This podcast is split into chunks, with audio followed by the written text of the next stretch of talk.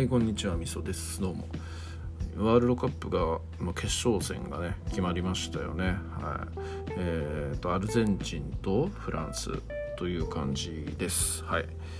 えーサッカーってね、あのーそんなにめちゃくちゃ好きなわけではないんですけど、えーまあ、サッカーもある意味歴史があるので、えそこそこね好きなスポーツだし、えーまあ、基本的なこととか有名選手みたいなのは知ってはいるというところなんですよね。で、まあ、ワールドカップの歴史というところに関しても、うん、まあおさらい程度には知っていたりするわけですよ。で過去にこう優勝したことがある国って、えーまあ4年に1回なんで、まあ、そんなにいっぱい開かれているわけでもないというところで何回ぐらい今開かれてんだワールドカップって、え20回までいかないか。20回までいかないぐらいなのかな？うん。そんな感じだと思うんですけどえっ、とまあ、優勝してる国っちゅうたら、えー初回がウルグアイなんですよね確かね。であとはブラジルが4回ぐらいしてる、えードイツが2回ぐらいしてるフランスは1回かな？あ2回か。でイングランドも1回1回。アルゼンチンが2回イタリアが23回スペインが1回みたいな。そんな感じなんですよね。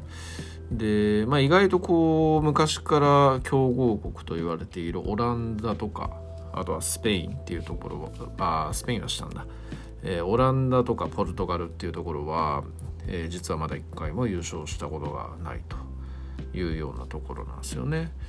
えーとまあ、スペインなんかもそんな感じだったんですけど、えーとまあ、3回ぐらい前の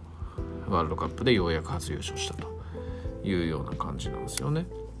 で、まあ、今回の決勝戦がアルゼンチンとフランスなので、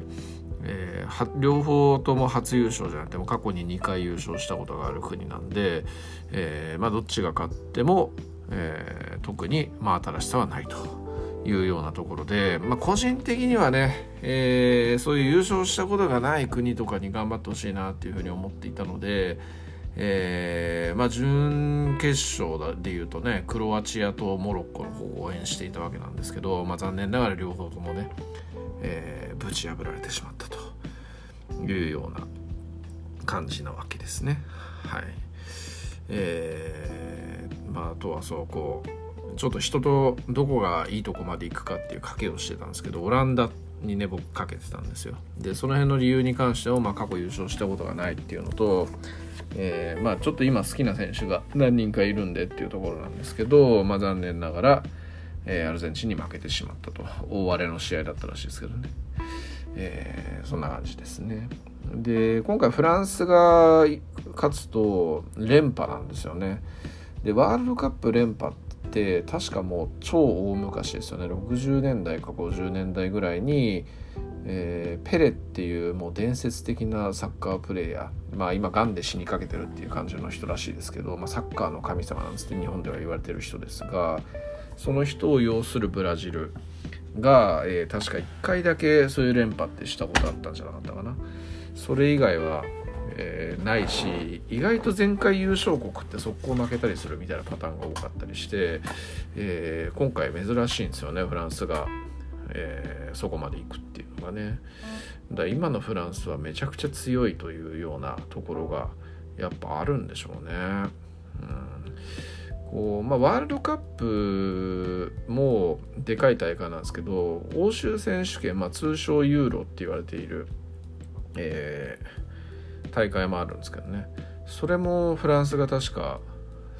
勝ったんじゃなかったかな、うん。まあ、そういうようなところもあったりするんで、えーフランスはよほど強いんだろうなというようなそういう感じの印象を受けているというところですね。はい。まあここまで来たらね個人的にはアルゼンチンよりはフランスの方がまだ好きかなという感じがするので、えー連覇してほしいなというような気持ちでいるというところですね。あんまこうアルゼンチンのメッシがそこまで僕は好きではないので、えーそんなところでですかね。まあ、かといってフランスのエンバペとかも別に好きでは全くないんですけどね。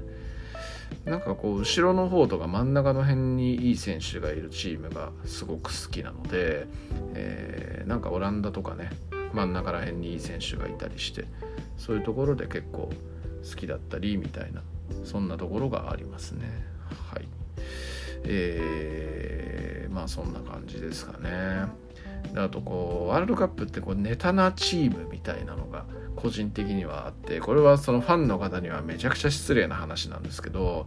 ネタチームっていうのがちょっといくつかあるんですよね。えー、例えばイングランドかね。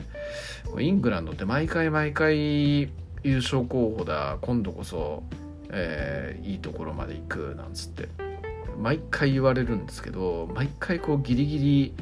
えー、グループリーグ突破するか、まあ、もしくはえー、グループリーグすら突破できずに終了とかグループリーグ突破なんとかしても1回戦で終了とか2回戦まで頑張っていくけど2回戦目でズタボロになって終了とかっていうパターンが多いんですよね。でまあ今もねイングランドかなり強いし、えー、強いっていうか有名な選手が多いんですよね。まあ、プレミアリーグっていうイングランドのリーグ自体が世界最高のリーグとえー、言われていますからね、まあ、僕はそうは思ってないんですけど、まあ、こう世界最高っていうのは金がねめちゃくちゃこううごめくリーグなんでそういう意味で有名な選手が出やすいとかこう金の関係で有名な選手になりやすいみたいなそういうところがあるんですけど、まあ、そういう関係で毎回こうイングランドはすげえ有名選手がいっぱいいる関係上優勝候補に上がるんだけどいまいちフルワツとかねまあ、もしくはこう一番全盛期と言われる時代ベッカムとかがベッカムランパードジェラードオーエンとかそういう人たちがいた時代っていうのがあったんですけど、うんまあ、知らない人には知らないと思いますが、えー、確かにめちゃくちゃすごい選手がいるんだけど、えー、クラブチームではすごくこういい感じなんだけど代表に行った途端に全員うまく全然連携しないみたいな。そして早くも終了みたいな。そういうパターンが多いんですよね。うん。何なんでしょうね。なんかちょっと個人的にはいつだか人と話していてイギリス人のこうなんだろうね、えー、の強さとかそういうところに影響する部分があるんじゃないのかなみたいな感じの話したりしてましたけど、えー、ちょっとなんかそういう傾向にあるような気がしていて面白いなと思うチームだし、えー、イングランドをえー、今回こそいけんじゃね？っていう感じで、えー、言う人がいると、えー、心の中では、うん、どうだろうね毎回なんかネタチームっぽくあるからなみたいな感じで思ってしまうというところがありますと。はい、すいませんあのイングランドで今回ね一緒に賭けをしている僕の上司の課長がいらっしゃるんですけど、えー、その人はイングランドにかけたんですよ。でちょっと内心そんな感じで思っていたんですが、え、僕がかけたオランダも、え、同じ場所で負けたので全くもってこう、えー、なんかね、えー、心の中でそんなことを思っている資格もないぐらいの見る目のなさだったんであれなんですけどもね、はい、まあそんな感じを毎回思っていると。いうところ。であともういくつかあるんですけどブラジルも同じような感じかなっていうね。なんかこうネイマールという選手がねえー、エースになってから毎回こう優勝候補優勝候補つって出てくるわけですよ。だけどブラジルも毎回グループリーグは比較的、えー、あっさり抜けるというかグループリーグで結構鮮烈な輝きを見せるからこうトーナメントに行った時にえ、めちゃくちゃな,、ね、なんかもうブラジルは絶対勝つよみたいな感じで言われる節があるんですけど、えなんかブラジルってねあのラテン系の典型っていう感じで勝つ時は圧勝するんだけど負ける時は惨敗するみたいなそういうような感じだったりとかあとはもしくはこうしぶとい試合をした後のに最後の最後で負けるとかね PK で負けるとかサドンデスで負けるとかなんかそういう印象のチームでここもなんかここ最近ね準々決勝以上行ってねえんじゃねえみたいなそんな感じの感覚を受けるところではありますね。あでもなんか前々回かなんか一応決勝まで行ったんあれ前回か前々回か決勝まで行ったんだっけ？前回かな？だけどなんかネイマールが怪我してたとかそんなかあそれはあれか。ドイツに7-071かなんかで負けた時か。それは前々回ですね。でなんか前回は PK かなんかで泣いたとかそんな感じじゃなかったっけな。うん。まあとにもかくにもこうブラジルに関しても、えー、毎回なんか悲しい結末に終わるみたいなそういうパターンが多いような感じがするのとなんかねやっぱスター選手あんま好きじゃねえのかなって個人的に思っていてネイマールも僕好きじゃないんですよね。メッシよりも好きじゃないかもしれないな。なんかねネタでよく言われますけどもこうとにかくこける、まあ潰しに来られるっていうところがエースのあの宿命であるっていうところがあるんでしょうけどまあ、言うてでもネイマール以外のエースと言われるメッシとかねクリスチャーノ・ロナウドとかユーラヒモビッチとかあそこまで無様にわざとらしくはこけないので、えー、やっぱねなんかちょっと見苦しいなっていう感じで思ってしまうというようなそんな選手ですね。逆に言うとネイマールのあの感じのせいであんまりストライカーっていうか前目の選手が好きじゃないみたいなそういうところが刷り込まれた感が若干ありますね。うん、なんか昔々もう10年ぐらい前かな。ネイマールがまだブラジルのサントスっていうチームにいた時にこうサントスとあとあの南米を制したサントスとヨーロッパを制したバルセロナっていうところでクラブワールドカップっていうのが日本で行われたことがあったんですよね。で見やすい時間だったんで見てたんですけど、まあ、ネイマールその当時からめちゃくちゃすげえって言われていて、まあ、このサントス対談したらレアルかバルサ行くだろうみたいな感じで言われてたんですけどこうその試合見た時に、えー、バルセロナの当時のキャプテンで、えー、っと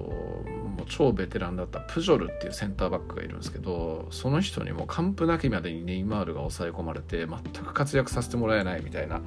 試合を見たんですよね。でなんかその時のやっぱ印象とかイメージみたいなのが結構残っている部分があってなんかちょっとそういうところからあんまりいい印象を持たないそんなに言うほどすげえ選手なのかなみたいな感じのことを思ってしまうっていう感じがあるんですよね。うん、まあそういうふうに思うこと自体がサッカーをちゃんとあのフルで見ていないというところの少佐ではあるとその試合ぐらいしか見ていないっていう少佐とかではあるので、えー、ファンの方には多分こういうこと言うと怒られるんだろうなっていう感じに思ったりしますけどそういう感じですというところですね。はい、まああとはねイタリアとかねイタリアもネタチームだよなと思うんですよね。こうタリアあれだヨーロッパ選手権優勝したのはイタリアだ前回。でイタリアってねワールドカップもヨーロッパ選手権もそうなんですけどえー、毎回こう前評判が悪い時に限ってなぜか優勝したりするんですよね準優勝したりもするし、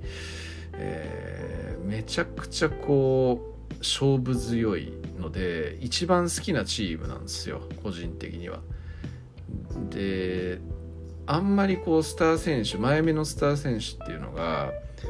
いるんですけどねいるんだけどあんまり巷では有名じゃなかったりとか、えーするような毎回チームなんですけどだけどもすっげえ強いっていうのがイタリアなんですがここもこう極端で優勝した後に予選で負けるとかそういうのを繰り返してるところなんですよね。うん、だから前回のヨーロッパ選手権で優勝したにもかかわらずワールドカップは予選で落ちて今回のワールドカップ出場していないっていうね。すごいですよね本当ね。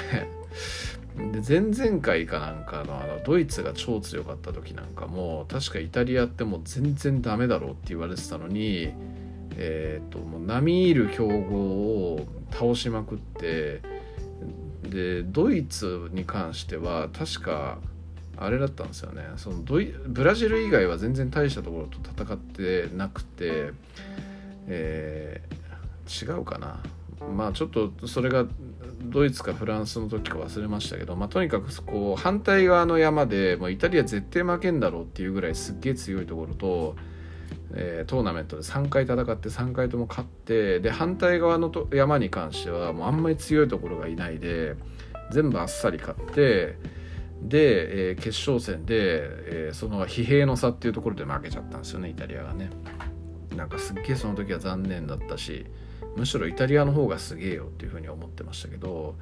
えー、まあそんなすごい国が、えー、そうすごい勝ったと次の時には出場しないとかっていうねそういうパターンがあるところなんでそれもおもろいなっていう感じでネタ化しネタとしても見ていますと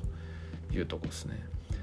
フランスもある意味一昔前はそんな感じだったんですけどね。なんか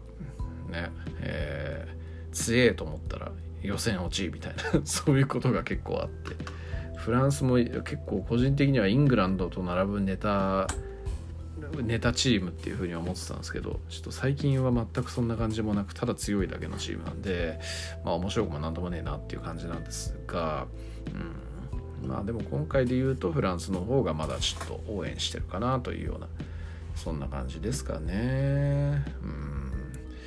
はい。まあこのサッカーの話何分からない人には何も分からないし分かる人に関しても好きな国とかを僕が今ディスってた国があったとしたらすげえムカつく話だったと思うので、えー、聞かない方が